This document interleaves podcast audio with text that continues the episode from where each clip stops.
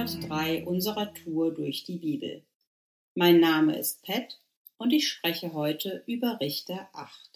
In Richter 8 lesen wir die ein oder andere aus heutiger Sicht irritierende und sogar abstoßende Begebenheit. Dennoch veranschaulicht das Kapitel sehr gut Verhaltensweisen und Prinzipien von guter Leiterschaft. Wir können uns hier von Gottes Richter Gideon vieles abschauen. Wichtig zu erwähnen an dieser Stelle, Leiterschaft beschränkt sich nicht auf ein Amt oder auf einen Jobtitel. Jeder Mensch sollte Führungsqualitäten beweisen, wenn es die Situation erfordert. Wie viel mehr wir Gläubigen. Petrus 2, Vers 9 bezeichnet uns Gläubige als das auserwählte Geschlecht, das königliche Priestertum. Folgst du Jesus nach? Dann bist du eine Leiterin oder ein Leiter. Das Folgende gilt also auch für dich. Du darfst lernen, was gute Leiterschaft ausmacht. Heute in dem Podcast machen wir es ein bisschen anders als sonst. Drück jetzt auf die Pause-Taste und lies selbst das Kapitel Richter 8 einmal komplett. Und besorg dir bitte auch einen Zettel und einen Stift zum Mitschreiben. Willkommen zurück. Wie gesagt, schreib mit. Am Ende des Podcasts gibt es eine Aufgabe für dich, die dich sehr segnen wird. Prinzipien der Leiterschaft also ist das Thema für heute. An der Zahl sechs Stück. Bist du bereit? Okay. Prinzip Nummer eins. Wertschätzung der Leistung anderer. Davon lesen wir direkt zu Beginn des Kapitels. Die Männer von Ephraim sagen, hey, du bist einfach ohne uns losgezogen und hast uns nicht die Möglichkeit gegeben, uns auch Ehre zu verschaffen. Und Gideon antwortete als guter Leiter, Gott hat die Anführer der Medianiter in eure Hand gegeben. Das stellt alles in den Schatten, was ich getan habe. Wertschätzung, die Würdigung der Leistung anderer nimmt nicht nur andere Menschen für dich ein, es motiviert sie auch weiter an ihrer Aufgabe dran zu bleiben und zu wachsen. Segne die Menschen mit deiner Wertschätzung. Prinzip Nummer zwei. Empathie und Fürsorge in den Versen 4 bis 5 nimmt Gideon wahr, dass seine Leute ganz erschöpft sind. Und er möchte, dass sie sich in Sukkot ausruhen und neue Kraft schöpfen, während er alleine die weitere Verfolgung der Feinde aufnehmen möchte. Er beweist Empathie, also einen Blick für das, was gerade das Team, das Heer, die Menschen um ihn herum brauchen. Nimm wahr, was die Menschen brauchen und segne sie mit deiner Fürsorge.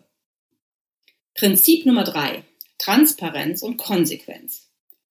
Heißt im Businessdeutsch walk the talk. Gideon macht den Erbauern der Stadt Sukkot eine Ansage, als diese ihre Hilfe verweigern, Gideons Heer zu versorgen, als diese hungern. Er sagt, ich werde mit Dornen und Stachelpeitschen auf euch eindreschen. Macht er dann auch genau so in Vers 16 auch wenn wir uns in der Handlung nicht orientieren sollten, so doch am Prinzip. Was ich angekündigt habe, das ziehe ich auch durch. Du hast einen Dienst zugesagt oder deine Teilnahme an einer Kleingruppe. Zeige Respekt und Zuverlässigkeit und zieh's durch. Euer Ja sei ein Ja, euer Nein ein Nein. Matthäus 5, 37. Prinzip Nummer vier, auch höchst befremdlich für uns. Gideon befiehlt seinem offenbar noch sehr jungen Sohn, die unterworfenen Medianiterkönige hinzurichten. Auch wenn die Handlung für uns in unserer Zeit und im neuen Bund abstoßend ist, das unterliegende Prinzip lautet Bühne freimachen für die nachfolgende Generation. Im Business Succession Management. Nachfolgern die Gelegenheit geben, sich zu bewähren, die nachrückende Generation ermutigen, zu performen und sich was zu trauen. Auch das gehört zu Leadership. Erbpusseligkeit ist von übel. Gib Verantwortung ab und mach die Bühne frei für andere. Wir sehen ja aber auch Prinzip Nummer 5, nämlich Verantwortung für das Ergebnis, für die Erfüllung eines Auftrags. Als Gideons Sohn sich weigert, das Schwert zu ziehen, macht er das eben selber. Auch als Leiter musst du manchmal Performance-Schwächen oder Schwachheit im Glauben ausgleichen. Als Leiter, Leiterin musst du die Verantwortung dafür übernehmen, dass ein Auftrag erfüllt wird, auch dann, wenn dein Team, deine Geschwister, deine Familie ihren Teil nicht beitragen. Ärgere dich nicht über die Schwächen der anderen und nicht lamentieren. Freu dich, wenn du die Kraft, die Ausdauer und den Glauben bekommen hast, um andere zu tragen und zu segnen. Prinzip Nummer 6. Bist du bereit für das letzte und wichtigste Prinzip? Bescheidenheit und das Bewusstsein des eigenen Platz in der Welt und Gott die Ehre lassen. Als die Israeliten Gideon zu ihrem König machen wollen, lehnt dieser ab und sagt, ich will nicht euer Herrscher sein und auch mein Sohn soll es nicht sein. Der Herr soll über euch herrschen.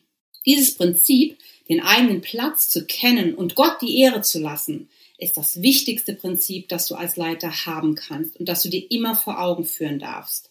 Vergiss nie, dass alles, was du bist und alles, was du kannst, egal ob du eine Prophetin bist, ob du Sprachen auslegen kannst, ob du eine tolle Lehrerin bist oder ein begnadeter Podcaster, eine Jahrhundertkünstlerin oder einfach der aller, allerbeste Vater der Welt.